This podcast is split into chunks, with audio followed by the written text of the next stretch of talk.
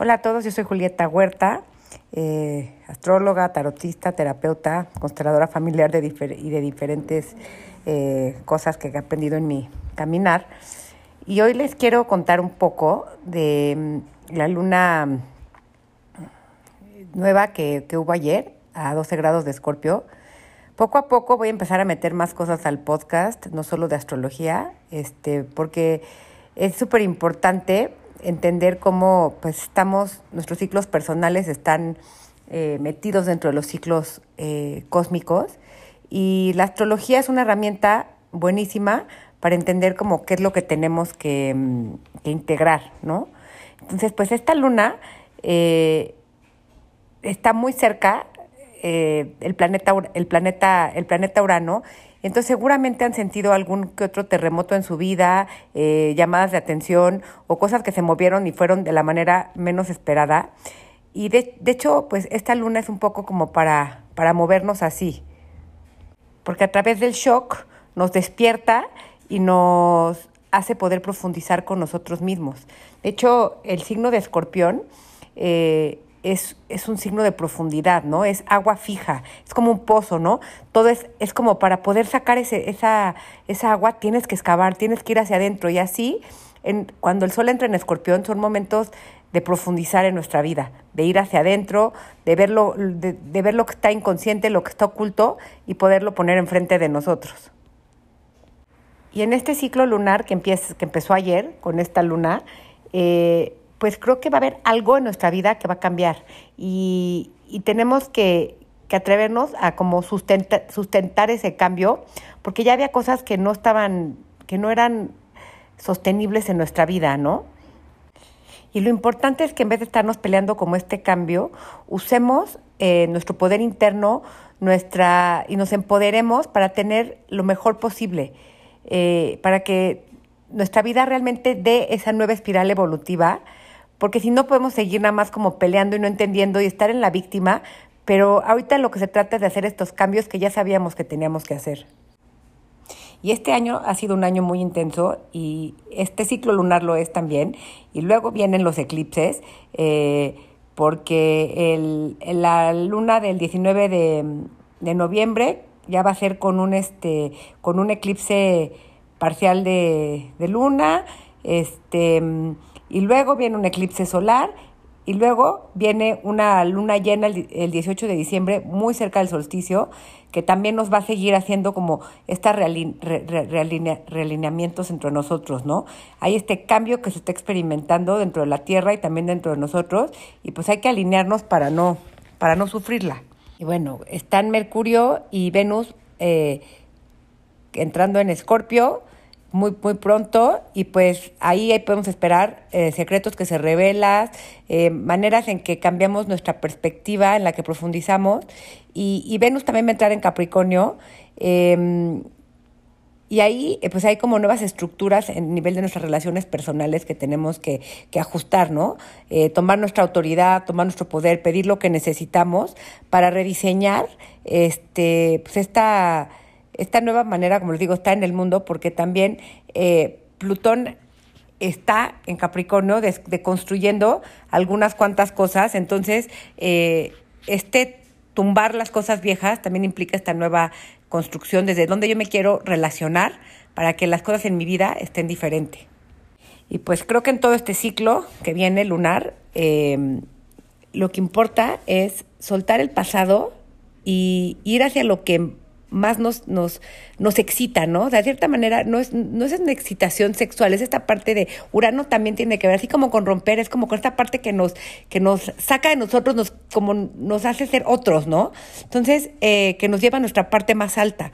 Entonces, esto es lo que tenemos que hacer. Tenemos que tomar riesgos para tener estas, estos eh, rewards, ¿no? Como estas recompensas.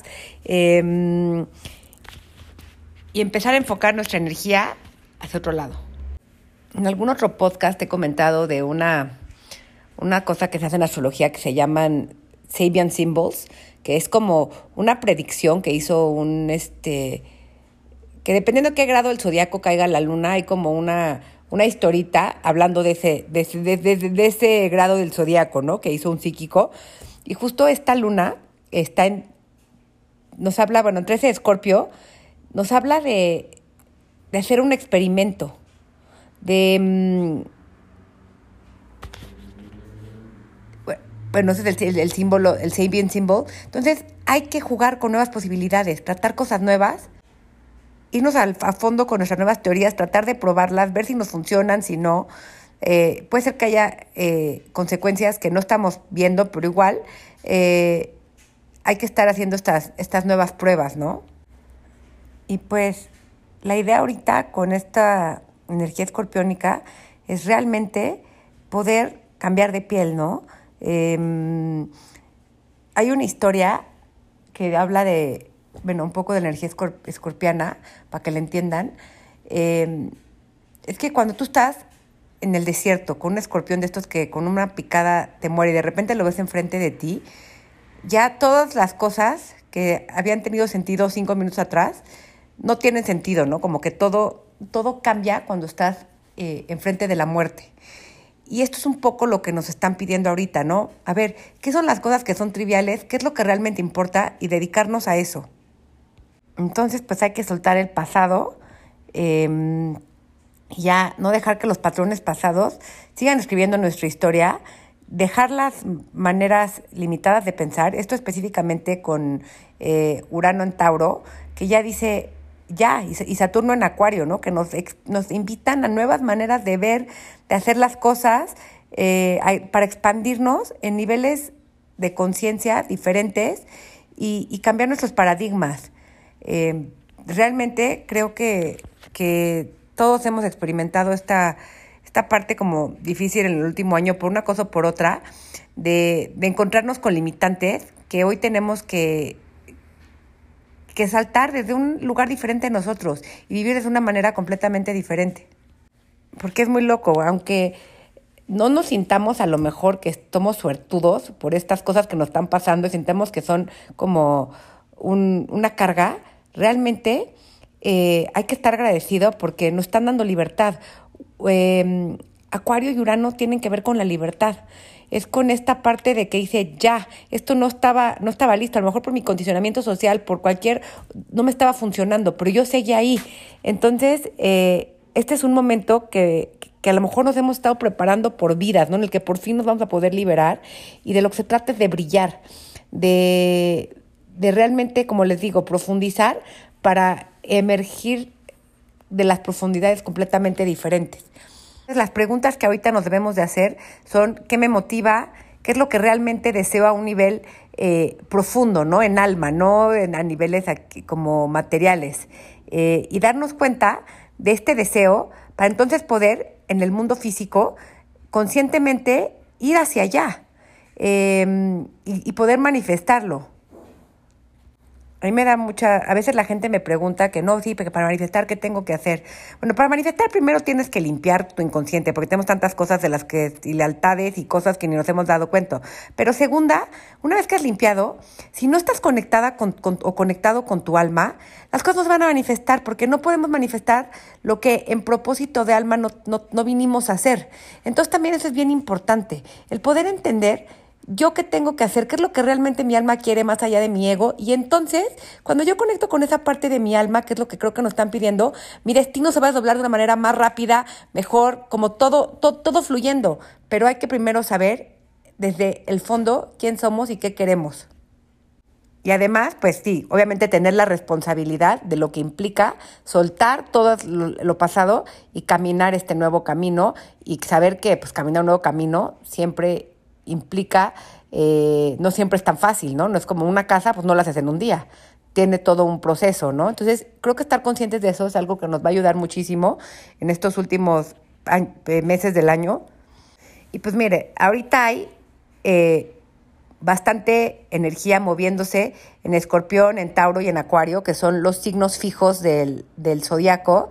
Y creo que un poco la respuesta también está ahorita en, ver hacia Leo, ¿no? Que es el cuarto signo eh, fijo para, para poder como, como, como, completar lo que se nos está pidiendo ahorita. Y eso, y Leo tiene que ver con el gozo, con el juego, con el dejar de tomarme todo tan en serio y rugir mi verdad. Y de hecho, bueno, hay un objeto eh, de ahí en el en Leo a, a 6 grados, este, que es un, un objeto del Kuiper, Kuiper Belt, que se llama Varuna. Este tipo de asteroides no todos los astrólogos los, los, los usan. A mí sí se me hacen importantes. Eh, y Varuna, solo les voy a contar un poquito la historia, es, eh, es un dios védico. De hecho, todos estos nuevos eh, planetoides o asteroides que han estado encontrando y que están tomando en cuenta en la astrología, ya lo están nombrando, bueno, con diferentes culturas, porque antes toda nuestra cultura también astrológica era solo este, grecorromana, ¿no? Entonces también eso habla de la expansión que estamos teniendo en otras, en otras áreas. Y bueno, Varuna es el dios del, del orden cósmico, es la personificación de la autoridad divina. Y él es el que eh, pues reina eh, como en los cielos y tiene como la, la, la ley moral y el que le da a todos los demás dioses como, como qué hacer, ¿no?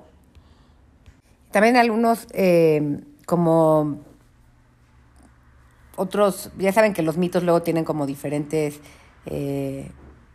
bueno, como terminaciones, que también creo que eso habla un poco de, de cómo nuestra vida tiene diferentes terminaciones, pero también, este, bueno, también diferentes comienzos. Varuna quiere decir aquel que cubre. Y este, y Varuna es ese que, que, como que engloba todo el mundo, ¿no? Y aunque sí se, se, se, le también es un dios del cielo, también es conocido como el dios del océano. Y es el que controla eh, lo, todas las aguas, ¿no? Entonces, este, pues ahorita es súper importante, creo, el ver nuestras emociones, el dejarlas fluir, el ver lo que hay sin juzgarlo y, y alinearnos con ellas, porque también pues el patriarcado y la manera en que nos, hemos aprendido a vivir en sociedad no nos ha sido una manera muy muy lógica, ¿no? La que no se, no se acepta eh, muy, lo yin, lo, lo, oscuro, la muerte, toda esta parte que no se ve. Las, la, las mujeres han sido este, también eh, como, pues, de cierta manera, relegadas. Entonces, hay que, estamos como en esta cultura solar. Y ahorita estamos viviendo una parte de puro yin, de pura, de pura energía, de oscuridad, de, de, de, de contactar con la otra parte, ¿no? Entonces, es bien importante el, el integrarnos. Creo que esta es parte de la integración que estamos teniendo como especie, como mundo, para volver a conectarnos con nuestra intuición, con, con la tierra, con nosotros mismos desde un lugar no solo mental, porque pues, la mente no creo que es lo que obviamente nos sirve, tiene su, su, punto para ayudarnos, pero no es la única que nos debe de poder controlar. Entonces, pues eh, yo los invito realmente a abrir sus emociones, a dejarlas fluir, a hacer eh, rituales con agua, tomen baños con, con flores, este, o bañense con ruda romero y albahaca. Este es un momento para soltar todo lo que ya no les sirve eh, todo lo que es difícil. Estos son tiempos en los que estamos, van, vamos a sentirnos como el hoy express, presionados a momentos, pero toda este, esta presión es para que soltemos, ¿no? Entonces, pues, a conectar con Varuna, eh, con nuestra creatividad, con nuestra respuesta a, a, la fuerza, ¿no? Como esto de Star Wars, de eh, May the Force be with us.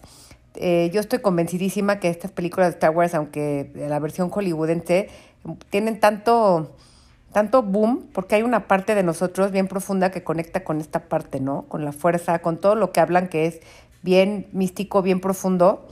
Y, y hay que honrar a esa fuerza, así como lo ven en las películas o El Señor de los Anillos, ¿no? O sea, como esta lucha del bien y el mal está diario entre nosotros, entre la luz y la oscuridad, y no es ni buena ni mala, solo hay que saber cómo, cómo tomarla y dejar que, que, pues, que la fuerza de nuestras vidas nos, no, nos guíe. Eh, y bueno, para terminar, nada más les quiero eh, decir un poco de qué significa cada, cada de estos signos de la cruz fija para que estén un poco más, pues los que no saben mucho de astrología, estén como más conectados.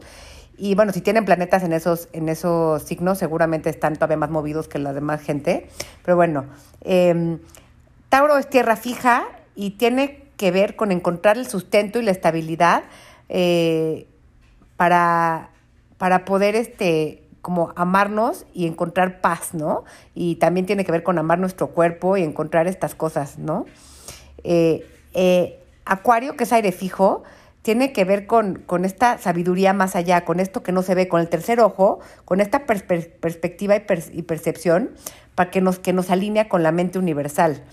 Em, el agua de Escorpio tiene que ver con toda esta parte de los recursos que no se ven, con los que podemos revitalizarnos y, eh, y bueno, pues leo con la fuerza creadora, ¿no? Entonces, estas son las cosas que tenemos que, que alinear en nuestras vidas. Voy a subir en mi, en mi Facebook em, un poco de, de una historia de Varuna, está en inglés, para los que hablan inglés y les interesa, que creo que está bien interesante para poder profundizar más.